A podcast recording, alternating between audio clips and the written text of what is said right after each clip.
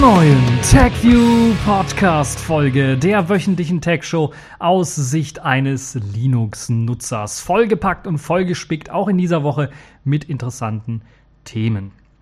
Im Programm Firefox 51 warnt nun vor HTTP. Chromium 56 zieht nach. Es gibt eine erste Android Instant App, die getestet werden kann. Der Budgie Desktop 11 wechselt auf Qt. Wir schauen uns den Zukunft von Arch Linux an, denn die streichen 32 Bit und werfen einen Blick auf die Zukunft biegsamer Displays, schauen uns dann einen Laptop von und für die KDE-Community an und haben dann natürlich auch noch die Kategorien in dieser Woche, unter anderem die Pfeife der Woche. Was Samsung kann, kann HP schon lang. Die Distro der Woche Bodi Linux 4.1. Selfish der Woche ist diesmal App Locker Patch. Und ich denke, wir fangen an, damit wir auch zu, zügig durch die Themen kommen. Zunächst einmal mit Firefox 51. Die Version 51 ist nun erschienen und bringt wieder einmal zahlreiche Änderungen mit sich. Wichtigste Neuerungen gibt es im Bereich Sicherheit.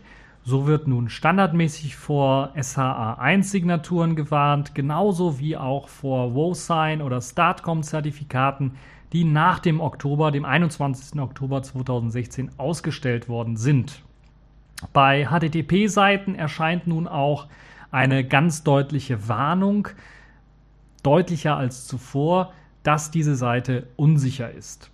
Besonders gerade wenn Seiten ein Passwortfeld beinhalten oder sonstige Formularfelder zum Abschicken von irgendwelchen Daten, wird nochmal extra darauf hingewiesen, dass eben diese Seite HTTP ist, also unsicher ist und man dann doch eventuell nach einer HTTPS, nach einer sicheren Seite suchen sollte. Ja, neben diesen Verbesserungen in Sachen Sicherheit gibt es auch noch weitere Verbesserungen, was das Rendering betrifft. So wird nun WebGL 2.0 unterstützt was neue Möglichkeiten für das Rendern von Objekten auf dem Canvas ermöglicht. Es ist quasi sehr zu vergleichen mit eben OpenGL ES 3.0. Also wer eine Anwendung in OpenGL ES 3.0 entwickelt hat, wird relativ einfach dann das Ganze auf WebGL 2.0 portieren können.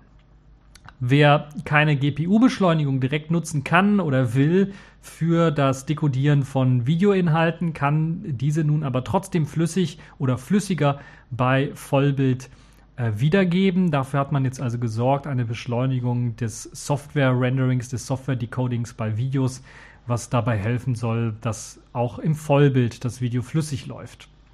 Zudem wird nun auf der Linux-Plattform das Rendern von 2D-Inhalten mit der Skia-Bibliothek ähm, äh, gemacht und bewerkstelligt. Und das sorgt dann halt eben dafür, dass das Scrollen flüssiger ist und das Rendern allgemein flüssiger ist. Wer das alles ausprobieren möchte, einfach Firefox 51 runterladen. Es sollte auch demnächst bei den meisten Distros dann auch erscheinen und dann könnt ihr das Ganze ausprobieren. Wo wir gerade bei Browsern sind, gibt es ja auch noch einen anderen beliebten großen Browserhersteller aus dem Hause Google. Chromium bzw. Chrome soll in Version 56 ebenfalls vor unsicheren Webseiten warnen. Zudem gibt es dann auch die WebGL 2.0 Unterstützung mit an Bord. Außerdem hat man es jetzt geschafft, HTML5-Inhalt nun standardmäßig vor Flächinhalt zu laden. Also es wird vorgezogen und Flash-Inhalte werden nur noch geladen, wenn man wirklich drauf klickt und explizit sagt, ich möchte den Flash-Player ausführen. Chrome 56 steht nun jetzt auch als finale Version bereit und diejenigen, die das schon installiert haben, sollten auch ein Update erhalten haben. Ansonsten könnt ihr euch das Ganze herunterladen. Chromium 56 ist meines Wissens nach noch nicht überall verbreitet aufgetaucht. Deshalb gehe ich davon aus, dass das sich ein paar Wochen hinzieht, bis dann da auch die neueste Version davon erscheinen wird. Was mich so ein bisschen gestört hat am Chromium 56, kann ich sagen, mit der neuen Sicherheit und äh, ja, dem Warnen von unsicheren Seiten und so weiter und so fort. Bei Chromium 55 oder Chrome 55 war es noch möglich, einfach oben auf das Schloss oder das Sicher drauf zu klicken. Dann öffnete sich ein kleines Pop-up. Dort konnte man auf Details klicken. Dann öffnet sich die Entwicklungskonsole äh, mit dem richtigen Punkt für Zertifikate und Sicherheit. Und dann konnte man sich das Ganze anschauen, konnte dann sogar auf View Certificate draufklicken und sich das Zertifikat anschauen, also die Details zum Zertifikat, wie zum Beispiel, wann wurde es ausgestellt, von wem wurde es ausgestellt und wie lange ist es gültig. Wichtige Daten aus meiner Sicht. Leider ist das in Chrome 56, so wie ich das bisher gesehen habe, nicht so einfach möglich, weil dieser Button, wenn man auf Sicher klickt, Der Details hieß, glaube ich, der heißt jetzt nur noch weitere Informationen. Und wenn man darauf klickt, kommt man auf eine Webseite oder gelangt man auf eine Webseite, auf eine Infoseite, die einem ne, nur erklärt, was so Zertifikate und sowas alles sind. Das heißt, man muss sich das selber aus der Entwicklungskonsole zusammensuchen, um Informationen zum Zertifikat zu erhalten. Zumindest habe ich bisher keinen anderen Weg gefunden. Wer jetzt Chrome 56 schon sein eigen nennt und den Weg gefunden hat, vielleicht gibt es eine andere Möglichkeit, sich das Zertifikat direkt wieder anzeigen zu lassen, ohne da irgendwie in der Entwicklerkonsole rumzusuchen. Der sollte sich melden, sollte es im Kommentarbereich einfach unten posten, dann weiß ich dort auch Bescheid. So, machen wir mal weiter. Erste Android Instant App kann nun getestet werden. Vor etwas mehr als einem halben Jahr angekündigt gibt es nun die erste auf der Google I.O. angekündigte Android Instant App zum Testen. Wer sich nicht mehr so ganz daran erinnern kann, es handelt sich dabei quasi um Webseiten, die man aufrufen kann, die dann ohne Installation eine native Android-App ausführen können, die als eine Art Demo-Programm mit etwas weniger Funktionalität daherkommen, aber einen ersten Eindruck zur App ermöglichen und damit auch die Möglichkeit bieten, die App später installieren zu können, wenn sie einem denn doch gefällt. Beispielsweise, wenn ihr äh, beim Lieferservice eine Pizza bestellen wollt, dann wird anstatt der Webseite dann die Lieferseite der, was weiß ich, äh, App gestartet. XYZ, ich will jetzt kein, keine Schleichwerbung machen, App dann einfach gestartet und dort kann man dann einfach auf Liefer, auf, auf, auf äh, äh, Liefer mir dann und dann oder Liefer sofort klicken und sich das Ganze vielleicht auch konfigurieren und so weiter und so fort. Oder bei Twitter, anstatt eben die mobile Twitter-Seite aufzurufen, wird dann eben äh, der Post, der Tweet in, äh, in der Twitter Instant App angezeigt und dort vielleicht ein eingebettetes Video direkt wiedergegeben im nativen Player und so weiter und so fort, damit das sehr schön aussieht. Das sind alles Möglichkeiten. Ähm, ich habe jetzt hier ein paar Beispiele gegeben. Allerdings gibt es diese App noch nicht als Instant App, sondern man hat dafür erst einmal die Partner gewonnen, äh, Firmen wie BuzzFeed, Fiki. Ich gehe mal davon aus, dass es Fiki ausgesprochen wird, also V-I-K-I. Könnte auch Wiki sein, aber Wiki hört sich dann irgendwie nach Wikipedia oder sowas an. Das ist also anders geschrieben. Periscope und Wish. Äh, Fiki oder Wiki und Wish kenne ich nicht, aber Periscope und BuzzFeed sind mir bekannt. Äh, deren Apps lassen sich halt eben jetzt nun auch Insta als Instant-Apps ausprobieren. Das ist vielleicht für den einen oder anderen interessant. Man braucht auch nicht die neueste Android-Version, um das auszuprobieren. Also ihr könnt auch schon mit einem Gerät ab Version 4.1 loslegen. Braucht dafür allerdings die aktuellste Google Play Service-Version, ansonsten läuft das gar nicht. Wer jetzt sagt, oh, das ist ja eine super Idee, habe ich ja fast ganz äh, vergessen, möchte ich jetzt auch mit meiner App machen der muss so ein bisschen was mehr investieren an Zeit, weil man einiges an Code modularisieren muss, sodass halt eben diese, äh, dieser Code so aufgeteilt werden kann, dass es sinnvoll ist, kleine Teile herunterladen zu können und die dann auch als eigenständige App direkt ausführen zu können, ohne dass eben andere Teile äh, geladen werden müssen. Das ist halt eben der Zaubertrick an dem Ganzen. Deshalb müssen einige App-Entwickler dann doch ein bisschen was mehr an Herzblut reinstecken, wenn sie das Ganze dann wirklich als Android Instant App ausprobieren wollen oder bereitstellen wollen. Ja, wie gesagt, was die Zukunft von diesen Android Instant Apps ähm, bringt, werden wir schauen. Ich bin irgendwie skeptisch, dass das kleine Anbieter irgendwie nach vorne katapultieren wird, weil man natürlich auch immer so einen Webdienst noch im Hintergrund haben muss, weil es ja darum geht, dass man auf einer Webseite braucht und dass dann eben die Instant App gestartet wird äh, von der Webseite aus her. Und ähm, ja, ich bin aber skeptisch, dass das kleinere Entwickler so ein bisschen erreichen wird. Die größeren Entwickler werden sich damit vielleicht ein bisschen was durchsetzen. Es könnte so ein bisschen die Spreu vom Weizen trennen, je nachdem, wie schwer oder wie einfach es ist, diese Modularisierung im Code durchzuführen und wie viele Leute sich dann damit beschäftigen werden, weil es ja momentan so aussieht, der Android App Store, hm, der Android Google Play Store ist halt so, dass er äh, quantitativ sehr, sehr viel bietet, qualitativ sehr stark unterschiedlich ist und äh, man sich dann doch relativ schnell dann äh, Malware oder Scareware-App, vielleicht Apps vielleicht runterlädt, obwohl man es gar nicht will. Oder halt eben Schrott-Apps einfach runterlädt, die von der Qualität her einfach sehr, sehr schlecht sind. Die gibt es halt alle in dem Store. Es gibt halt die Möglichkeit, auf die Wertung zu schauen. Das ist eine der Möglichkeiten, auf die Kommentare zu schauen, um so eine Einschätzung zu machen. Aber trotzdem ist das da ein bisschen ein Dschungel. Und es könnte durchaus sein, dass man mit den Android Instant Apps dann vielleicht die etwas gehobeneren Apps äh, eher anspricht, die qualitativ eher etwas besser sind ähm, auch von den Entwicklern her, weil es halt eben ein bisschen eine, eine Denksportaufgabe ist, das Ganze so ordentlich zu modularisieren, damit man da Android Instant Apps draus basteln kann. Ist so mein erster Eindruck von Android Instant Apps. Wir werden schauen, ob sich das Ganze durchsetzen wird. Kann auch sein, dass das irgendwie komplett in die Hose geht und dass wir dann in einem Jahr gar nicht mehr davon reden werden. Ja, machen wir weiter mit Zukunft. Äh, Budgie Desktop 11 wechselt auf Qt. Der Standard-Desktop des Solus-Projektes basiert ja bisher auf GTK und GNOME. Diese GNOME-Abhängigkeit hat aber mit jeder neuen GNOME-Version und Änderungen in den Internas von GNOME Schwierigkeiten gemacht und führte halt eben dazu, dass man ständig den Änderungen hinterhergelaufen war als Entwickler und man quasi als Entwickler quasi ständig einen kaputten Desktop hatte, wenn eine neue GTK oder GNOME-Version rauskam. Dies will man nun mit Version 11 komplett ändern. Man möchte das also verhindern. Man hat gar keinen Bock mehr drauf. So soll diese ganze starke Abhängigkeit von GNOME entfallen. Vor allen Dingen deshalb auch, weil GNOME einige Änderungen gemacht hat, die jetzt eben nicht sehr hilfreich sind für den Budget Desktop, wo man halt also sehr starke Workarounds für braucht. Und man möchte halt eben dem nicht mehr hinterherrennen und hat dann gesagt, okay, wir wechseln jetzt auf Qt. Ähm, ebenso möchte man sich von der Programmiersprache Vala entfernen, die ja dann doch standardmäßig GTK eher äh, GTK-Anwendungen programmiert. Äh, und ähm, man hat sich dann für Qt auch entschieden, nachdem man eine Evaluation durchgeführt hat. Also man hat zum Beispiel auch EFL, Enlightenment Foundation Libraries, die zum Beispiel bei Tizen oder bei dem äh, Enlightenment Desktop ähm, daherkommen, äh, auch ausprobiert, aber war dann dann doch eher abgeschreckt so ein bisschen davon und ist dann dann zu Qt gegangen, weil es halt eben nicht nur ein Toolkit ist, sondern weil es halt eben auch eine ganze Plattform bereitstellt mit zukunftsträchtigen Bibliotheken und so weiter und so fort. Also es gibt bereits schon Wayland Support zum Beispiel.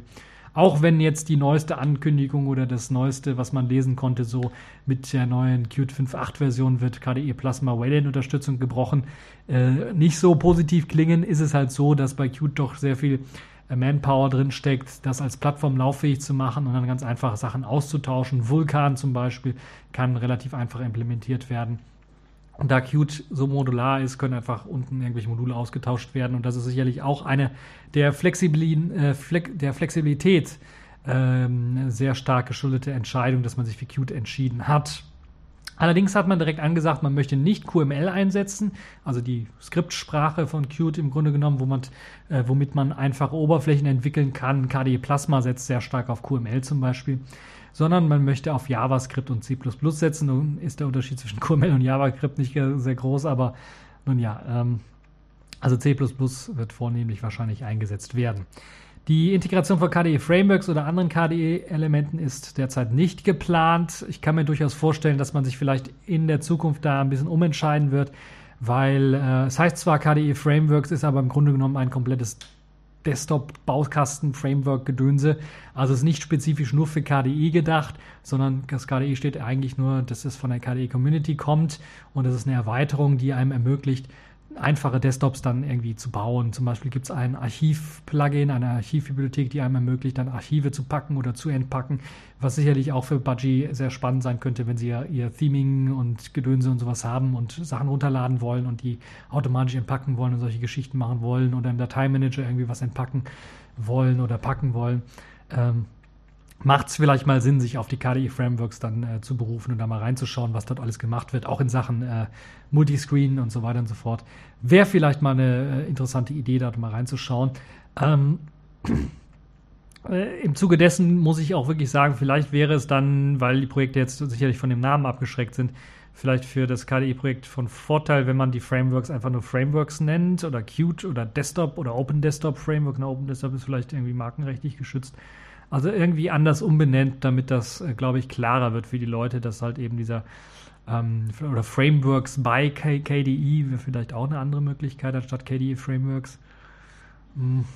Ich weiß es nicht. Also, um dann ein bisschen nochmal klarer zu machen, LXQt beispielsweise als Desktop setzt ja auch sehr, sehr viel KDE Frameworks Bibliotheken ein, weil sie halt eben das Rad nicht neu erfinden wollen, weil sie dabei natürlich auch viele Fehler machen können oder einfach Features fehlen, wenn sie das Rad neu erfinden und deshalb äh, bin ich doch recht zuversichtlich, dass wir dann beim Budget Desktop äh, hoffentlich nicht eben dann nochmal äh, eine Radneuerfindung sehen werden, sondern dass sie dann vielleicht auch zu, äh, wenn sie anfangen mit der Programmierung, dann zu Sinnen kommen und sagen, okay, ja, KDE Frameworks, diese Bibliothek, die gefällt mir dann doch relativ gut, die kann man doch benutzen. So, die Anbindung an GNOME bzw. dessen Standardanwendungen für den Budget Desktop soll weiterhin erhalten bleiben. Das heißt, man setzt weiterhin auf GTK bzw. GNOME-Anwendungen, die standardmäßig ausgeliefert werden. Man setzt also jetzt nicht, man wechselt jetzt nicht auf ähm, KDE oder Qt-Anwendungen, was das angeht. Das also zum Budget Desktop 11. Werfen wir einen weiteren Blick in die Zukunft, in die nähere Zukunft bereits schon. Denn Arch streicht, Arch Linux streicht die 32-Bit-Unterstützung. Wie OpenSUSE Leap zum Beispiel auch, streicht nun auch Arch die Unterstützung für 32-Bit Stück für Stück in diesem Jahr. So soll bereits im März die ISO, die dort erscheinen, oder die ISOs, die dort erscheinen, nicht mehr die i686 ISO haben. Das ist halt eben die 32-Bit-Variante. Äh, und bis zum Ende des Jahres oder bis, sagen wir mal bis zum November soll es dann keine Aktualisierungen mehr geben in den Repos für i686. Das heißt, bis dahin können auch die bestehenden 32-Bit-Nutzer Arch weiter nutzen. Danach wird es keine Updates mehr geben. Müsste, man müsste dann eben auf die 64-Bit-Variante wechseln. Nicht betroffen davon sind die Multilib, äh, Multilib-Repos oder das Multilib-Repo. Ich glaube, gibt es nur ein Multilib-Repo. Also die zum Beispiel eben Software für Steam, glaube ich, ist es und Skype bereitstellen, die dann, äh, also Steam basiert teilweise oder die Spiele brauchen eben 32-Bit-Bibliotheken und auch Skype ist halt nur eine 32-Bit-Anwendung, also äh, die, die neue Skype-Anwendung nicht, die alte Skype-Anwendung ist eine 32-Bit-Anwendung. Es gibt noch ein paar andere Software, meistens proprietäre Software, die halt eben 32-Bit-Bibliotheken benötigt und Multilib sollte die bereitstellen, so dass man weiterhin auch 32-Bit-Programme unter einem 64-Bit-Arch ohne Probleme ausführen können sollte. Das also dazu, vielleicht für den einen oder anderen interessant, der noch einen 32-Bit-Arch irgendwo betreibt dass er da langsam überlegen sollte, vielleicht auf 64-Bit umzusteigen. Jetzt werfen wir nochmal einen Blick in die Zukunft und zwar in die Zukunft biegsamer Displays. Es gibt eine neue Technologie, die nennt sich Full Active Flex. Die soll biegsame Displays mit LCD und OLED-Technik bereitstellen. Stammt von der japanischen Herstellerfirma JDI, die eben daran beteiligt ist an diesen LCD und OLEDs. Bereits jetzt gibt es ein 5,5 Zoll Display auf LC-Technik basierend, das frei verbogen und geformt werden kann. Im letzten Jahr hat man sogar ein 5,5 Zoll äh, Display auf OLED-Technik gezeigt. OLED, das ist ein bisschen vielleicht einfacher, biegsamer zu machen. Bei LC ist ein bisschen was schwieriger, aber mögliche Einsatzgebiete natürlich bei 5,5 Zoll ist natürlich direkt klar ein Smartphone. Wir kennen das ja von alten LG-Phones, die hatten ja auch gebogene Displays oder eben auch das Samsung Galaxy Edge. Phone, das auch so ein gebogenes Display hat. Die haben allerdings, ja, sagen wir mal, ständig gebogene Displays und das ist nicht auf der Dauer vielleicht nicht so der Oberbringer. Also gerade kam eine Meldung raus, dass das äh, Samsung Galaxy Edge 7, S7 Probleme hat, dass dort ein lila Streifen von oben nach unten irgendwie läuft bei einigen Nutzern. Also das Display quasi im Eimer ist. Und das ist natürlich nicht sehr schön. Also dafür ist es nicht gedacht, dieses Full Active Flex, sondern es ist wirklich dafür gedacht, dass man das biegt und das ist aber dann in der meisten Standardform halt eben flach irgendwie rumliegt und dass man da eben ein dünnes, flaches Display hat, quasi, was auch nicht irgendwie äh, durch herunterfallen irgendwie durchbrechen sollte oder sowas.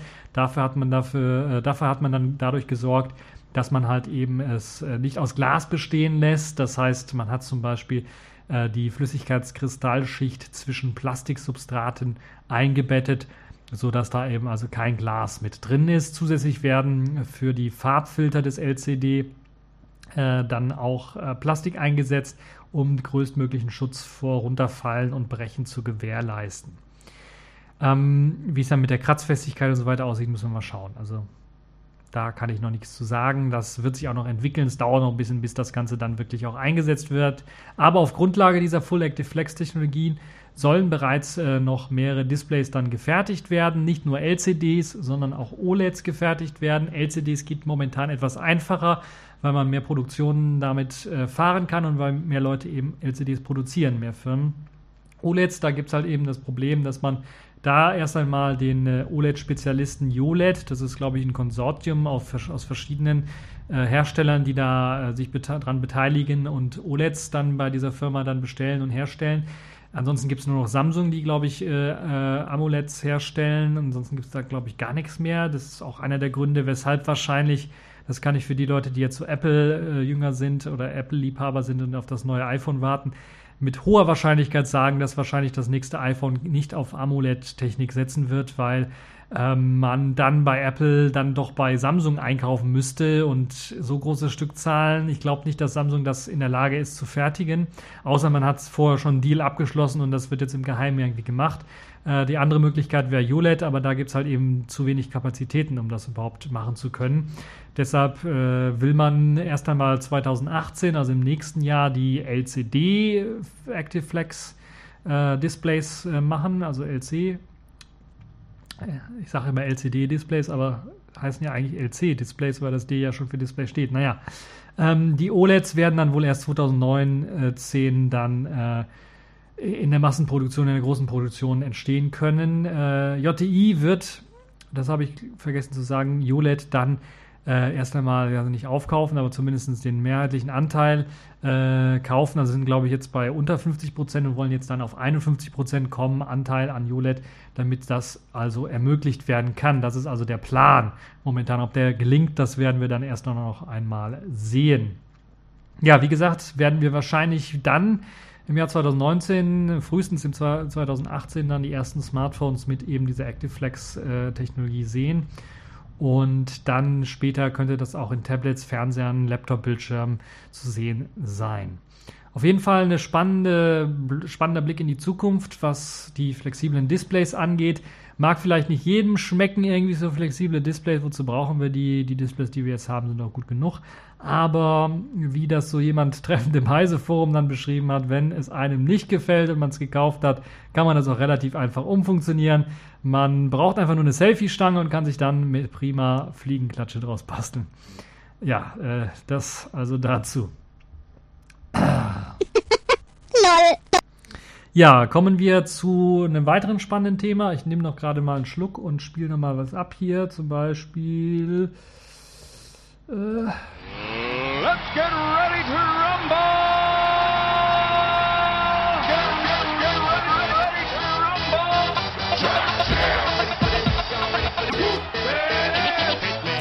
Ja, Whoop That Ass. Ähm, Laptop von und für die KDE-Community. Das hat ein bisschen eingeschlagen wie eine Bombe. War sehr überraschend, auch für mich, der eigentlich mit der KDE-Community relativ stark verbandelt ist. Hab davon nichts gewusst. In Zusammenarbeit mit der spanischen Firma Slimbook hat die KDE-Community neue Notebooks vorgestellt. Es handelt sich dabei um Ultrabooks in verschiedenen Ausführungen, zwei Ausführungen im Grunde genommen, die standardmäßig ausge, äh, ausge die standardmäßig äh, zur Verfügung gestellt werden. Besonders dabei ist, dass die KDE Neon Distribution vorinstalliert daherkommt und dass das Slimbook mit einem KDE Branding ausgeliefert wird. Das heißt, ihr kriegt einen KDE Plasma Desktop mit einer KDE äh, Vanilla Distribution, würde ich mal fast schon sagen, mit KDE Neon und einem KDE Community KDE Branding also, das ist für Leute, die Fans vom KDE Desktop sind oder vom KDE Plasma Desktop und der KDE Community sicherlich eines der besten äh, Geschenke, die man in diesem Jahr besorgen kann, eventuell schon zu Ostern. Es wird zusammen, oder es wurde die äh, Firma selber, Slimbook, glaube ich, heißt die Firma, ne, die Firma heißt irgendwie anders, aber die Firma, die Slimbooks herstellt, ist auf die KDE Community zugegangen mit eben der Idee, ein Ultrabook mit KDE-Branding zu erstellen. Slimbooks wurden oder werden immer noch verkauft, auch mit anderen Linux-Distributionen schon, ohne Branding dann, was diese Distros angeht, ohne KDE-Branding vor allen Dingen. Das ist also vielleicht eine kleine Besonderheit, was das angeht. Zusammen mit der Community wurden dann am Branding äh, gearbeitet, aber auch an den Hardware-Komponenten in Zusammenarbeit äh, mit eben der Software, damit das ultra gut abgestimmt ist und wunderbar funktioniert. Es gibt zwei Varianten, die man kaufen kann. Dazu zählt einmal eine i5-Variante mit einem Intel Core i5 6200U, aber auch eine i7-Variante mit einem Core i7 6500U. Beides sind also Skylake-Prozessoren, nicht die neuesten Kaby Lake-Prozessoren. Kleine Anekdote am Rand, warum nicht Kaby Lake? Ja, nun damals, als man sich entschieden hat, war es halt so, dass es äh, Kaby Lakes gab und äh, man einige getestet hat, so habe ich mir sagen lassen. Die haben aber so ein bisschen Quietsch- und Rauschgeräusche gemacht. Ja, die Prozessoren. Einige werden sich am Kopf fassen und kratzen und werden sich fragen, was? Prozessoren machen Quietsch- und Rauschgeräusche? Das kennt man ja eigentlich, eigentlich nur von, ähm, von Lüftern oder sowas, aber von Prozessoren. Jo, äh, ich habe da auch irgendwie mich gewundert, aber anscheinend ist das ein allgemeines Problem. Die Firma Razer, die stellt ja auch Notebooks her und die haben ein Razer Stealth Notebook hergestellt, das auch mit Kaby Lake ausgestattet ist. Und da gibt es zum Beispiel, auch einer der ersten Kaby Lake Mobilprozessoren übrigens, da gibt es zum Beispiel Meldungen von eben diesen Rausch- und Quietschgeräuschen, die anscheinend nicht vom Lüfter stammen, sondern, so wie die Berichte alle sagen, irgendwie vom Prozessor, vom Kaby Lake Prozessor irgendwie stammen sollen. Und äh, ja, gut, wenn ich so etwas lese, könnte ich mir sagen, oh, da, vielleicht war da doch etwas dran. Deshalb ist man da auf Skylake erstmal gegangen. Ähm, wird vielleicht in Zukunft ein Update dann doch mal rauskommen, wo es halt eben dann Kaby Lake Prozessoren gibt, die dann halt eben ohne Quietsch- und Rauschgeräusche daherkommen. Nun ja, also die Skylake-Prozessoren sind mit an Bord. HD 520 Grafikeinheit sorgt halt für die Bildschirmausgabe, sollte also keine Probleme machen, auch mit dem KDE Plasma Desktop. Standardmäßig sind 4 GB Arbeitsspeicher enthalten und können allerdings aufgerüstet werden. Äh, 8 und 16 GB, maximal 16 GB. Ähm, ja, 4 GB Arbeitsspeicher, okay. Äh, unterstes Minimum, würde ich sagen. Wenn wir uns nachher mal den Preis anschauen, könnt ihr selber entscheiden, ob das gut ist oder nicht. Es wird standardmäßig eine 200, 120 GB mSATA SSD ausgeliefert. Die kann jedoch gegen größere Modelle mit 250 oder 500 GB erweitert werden. Es gibt, glaube ich, nur einen mSATA-Anschluss, weil es, wie gesagt, ein Ultrabook ist und dann passt da, glaube ich, eine 2,5 Zoll normale SATA-Platte nicht hinein oder eine SSD hinein. Also wird wahrscheinlich auch nur eine SSD betreiben können und nicht noch eine zweite. Fürs WLAN gibt es entweder die Intel-Chips 7265N oder 7265AC. Also da kann man sich entscheiden, nur 2,4 GHz oder halt eben Dualband 2,4 und 5 GHz Karte. Ich glaube 30 Euro oder irgendwie oder was mehr kostet dann halt eben, wenn man die 5 GHz Variante haben möchte. Zudem gibt es in Sachen Anschlussmöglichkeiten auch einige Besonderheiten. Dort haben wir zwei USB-A-Anschlüsse, also ganz normale USB-Anschlüsse, wo man auch einen normalen USB-Stick und eine Maus oder was anschließen kann, mit der USB 3.0-Spezifikation sowie ein SD-Kartenleser, ein 3,5 mm Klinkenanschluss für Headset und Mikro, also Headset, also äh, Kopfhörer und Mikrofon und einen Mini-HDMI-Ausgang. Ich glaube, dass es Mini-HDMI ist. Vielleicht hat man sich auch vertan und es ist Micro-HDMI. Auf jeden Fall irgendeine Art HDMI-Ausgang gibt es da auch noch. Ähm, einige Aufmerksame werden jetzt sagen, der LAN-Anschluss fehlt. Genau. Dafür wird aber standardmäßig ein USB-Adapter ausgeliefert und der sollte auch Gigabit LAN unterstützen, wobei ich jetzt nicht weiß, inwiefern das mit USB 3.0 dann äh, vernünftig läuft. Weiß ich nicht. Habe ich noch nie ausprobiert. Ähm, 13,3 Zoll hat das LED-Display, das eine Full HD-Auflösung bietet. Und als Akku kommt ein 6800 mAh Akku.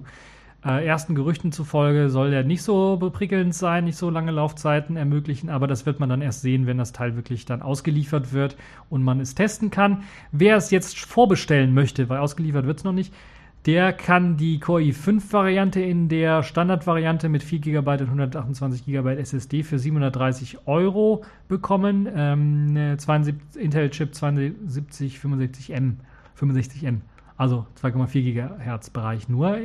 Also Basisversion 730 Euro, das Core i5 und Core i7er Variante 850 Euro in der Basisversion. Ich habe das alles schon mal in meinem TechView Vlog konfiguriert und euch mal so gezeigt, wie dann die Preise aussehen.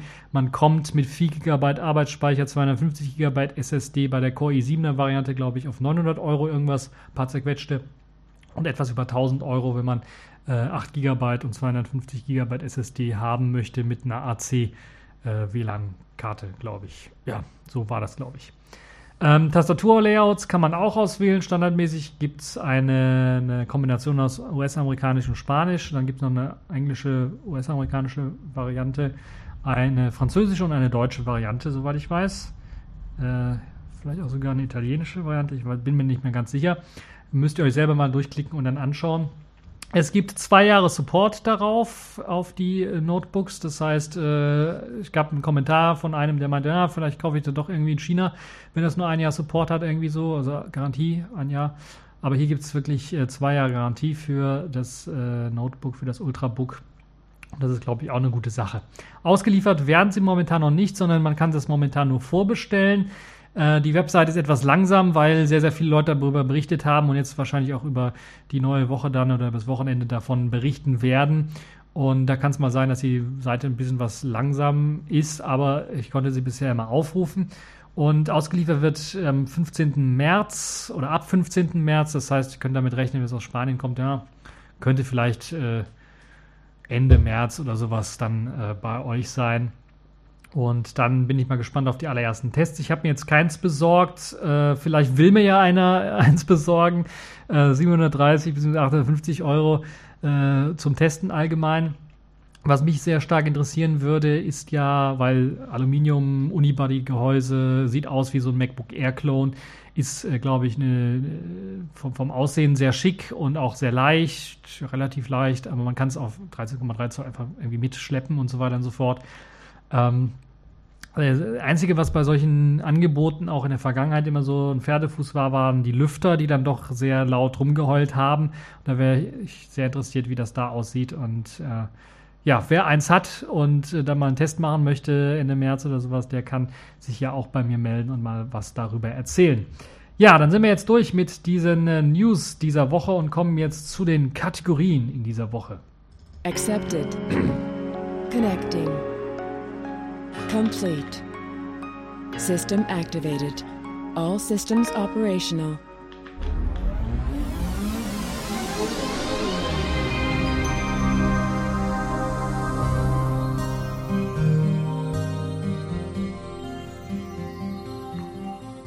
Ja, kommen wir zu den Kategorien in dieser Woche.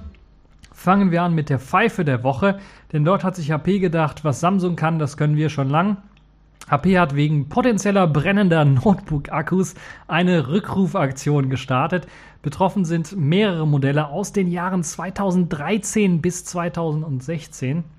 Das ist schon sehr, sehr krass. Über drei Jahre lang hinweg hat man also Notebook-Akkus, hat man Notebooks mit Akkus verkauft und die Akkus selber auch noch verkauft. Ähm, also einfach Nachschub-Akkus oder sowas oder Ersatzakkus verkauft, die halt eben brennen können äh, explodieren wahrscheinlich, aber brennen können. Zum anderen halt eben auch diese ganzen Akkus, diese ganzen Ersatzakkus für Notebooks oder sowas, die man so kaufen kann, die hat man da auch noch verkauft. Und das ist schon sehr, sehr krass. Man kann auf einer speziellen Seite überprüfen, ob man selber betroffen ist. Also das ist äh, vielleicht auch interessant äh, für die Leute, die so einen HP-Laptop irgendwie rumstehen haben oder sich einen Akku gekauft haben von HP eventuell, die sollten da mal nachschauen. Den Code wahrscheinlich muss man da irgendeinen Seriencode eingeben und dann kann man sehen, okay, der Akku ist betroffen oder nicht. Und man kriegt dann wahrscheinlich kostenlos Ersatz dafür. Äh, bereits vor einigen Monaten ist HP schon negativ damit aufgefallen, weil sie eine Rückrufaktion von 41.000 Akkus gestartet haben, also auch brennbare Akkus, die dann äh, Probleme bereitet haben. Sony hat zum gleichen Zeitpunkt auch ein Problem mit solchen brennenden Akkus. Gehen wir davon aus, dass sie vom gleichen Hersteller waren oder den gleichen Fehler hatten oder sowas. Also brennende Akkus scheint kein neues Problem mehr zu sein, kein äh, ja, Aushängeschild von Samsung sondern man muss sich wohl auf solche Rückrufaktionen auch in Zukunft einstellen, dass wir wohl äh, weiterhin solche hm, ja, Probleme haben werden. Das Positive an dem Ganzen ist, wenn man es jetzt entdeckt, auch eine Sache, die, vor 2000, die von 2013 an verkauft worden ist, kann es sein, dass man jetzt in der Fertigung vielleicht darauf acht gibt, ein bisschen was mehr und dann, dass wir in drei, vier Jahren dann nicht auch noch neue Rückrufaktionen für neuere Sachen haben werden. Nun ja, hoffen wir mal, dass äh, die ganzen Hersteller daraus lernen aus diesen Fehlern. Das ist also die Pfeife der Woche. In dieser Woche zu Recht, glaube ich, HP mit ihren brennenden äh, Notebook-Akkus. In der Vergangenheit haben sie ja, ja, wahrscheinlich nicht so sehr gelernt von den Rückrufaktionen, die sie gestartet haben. Kommen wir zur Distro der Woche. Das ist diesmal Bodi Linux in Version 4.1. Das ist im Grunde genommen nur ein Bugfix-Release für die Version 4.0 kommt allerdings daher mit einem neuen Kernel, einem 4.8er Kernel und hat auch ein neues Theme zu bieten. Also ihr kennt es, Bodi Linux ist ja ein ja ehemals Enlightenment, jetzt haben sie einen Fork von Enlightenment 17 gemacht, der nennt sich Moksha. Ähm, also Moksha basierender Desktop. Der sieht sehr hübsch aus, es gibt eine Reihe von Themes, es gibt eine Reihe von Plugins und so weiter und so fort. Es äh, steht das Ganze als 64-Bit und 32-Bit-Version zur Verfügung. Also für die Leute, die weiterhin noch 32-Bit einsetzen wollen, können das bei Body Linux noch machen. Und äh, das Schöne an Body Linux ist, es gibt halt eben eine unter 700 Megabyte große ISO. Die kommt dann eben nur mit dem basisnackten Desktop daher und ich glaube noch ein Browser und das war es dann auch schon. Und den Rest kann man sich selber zusammenbasteln. Also was möchte ich für einen Videoplayer haben, was möchte ich für eine Office Suite haben und so weiter und so fort. Kann ich alles selber auswählen. Möchte ich eine GTK, möchte ich eine KDE-Variante haben, kann ich alles selber zusammenbasteln. Also das ist für die Leute, die wirklich eine minimale Distro haben wollen mit einem sehr modernen aussehenden Desktop. Ähm, die können das Ganze ausprobieren. Ansonsten gibt es jetzt auch noch eine App, Pack-Variante. Die ist dann 1,3 GB groß und kommt dann mit einigen Apps schon vorinstalliert daher. Äh, die App-Pack-Variante lädt bei mir noch runter, weil ich die erst jetzt entdeckt habe. Aber diese sollte ähm, doch schon ähm, einige sehr interessante äh, vorinstallierte Anwendungen be besitzen. Und äh, vielleicht mache ich dann nochmal einen TechView Vlog und werde mal über die neue Body-Version 4.1 ein bisschen was quatschen. Ähm, ich hatte mir sowieso schon mal vorgenommen, wieder mal auf Enlightenment dr drüber zu schauen. Ähm, Enlightenment 21 gibt es ja jetzt auch schon und äh, mit dem Schritt von E17 auf E18 hat man eine ganze Reihe von Plugins rausgeworfen, die nicht mehr so kompatibel sind. Und die, haben ja dann irgendwann mal dazu geführt, dass Body Linux gesagt hat, okay, wir können da mit Enlightenment nicht weitermachen, unser Desktop User Experience wird kaputt gemacht. Wir benutzen jetzt wieder äh, E17 bzw. forken E17 zu Moksha und dort haben wir dann die ganzen Plugins und haben eben die ganze User Experience, die die Nutzer eigentlich von E17 gewohnt waren und die können sie dann da auch wieder so konfigurieren und so machen, wie sie haben, wie sie sie haben wollen. Also ich bin mal gespannt. Werd beides mal ausprobieren, eventuell. Also Body Linux auf jeden Fall ausprobieren und dann, ob ich E, E21, Enlightenment 21 äh, dann irgendwie irgendwo kompiliere und das mal ausprobiere, muss ich mal schauen.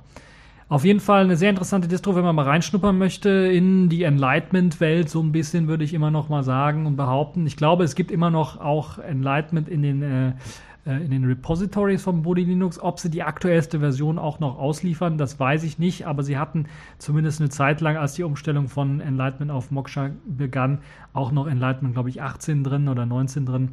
Äh, und ja, Mehr kann ich dazu nicht sagen. Body Linux auf jeden Fall eine sehr interessante Distro, wenn man also da mal einsteigen möchte in die Enlightenment-Welt, in die Moksha-Welt und sich das Ganze mal anschauen möchte. Vielleicht interessant für den einen oder anderen, der genug von KDE, Plasma und GNOME und XFCE und LXDE oder LXQt gesehen hat, der kann sich da mal äh, den Desktop anschauen. Der hat einige interessante äh, Ideen mit vereinigt und äh, vereinigt vor allen Dingen viel grafische Effekte mit wenig Ressourcennutzung, was vielleicht für den einen oder anderen auch sehr interessant sein könnte. Das also zu Body Linux. Kommen wir zum Sailfish der Woche. Dort habe ich auch wieder mal was rausgepackt. Dieses Mal ist es keine richtige App, sondern eher ein Hack. Hack könnte ich auch nicht sagen, eher ein Patch. Ihr kennt ja Patches, also hm, ja, Anpassungen an vorhandenen Code im Grunde genommen.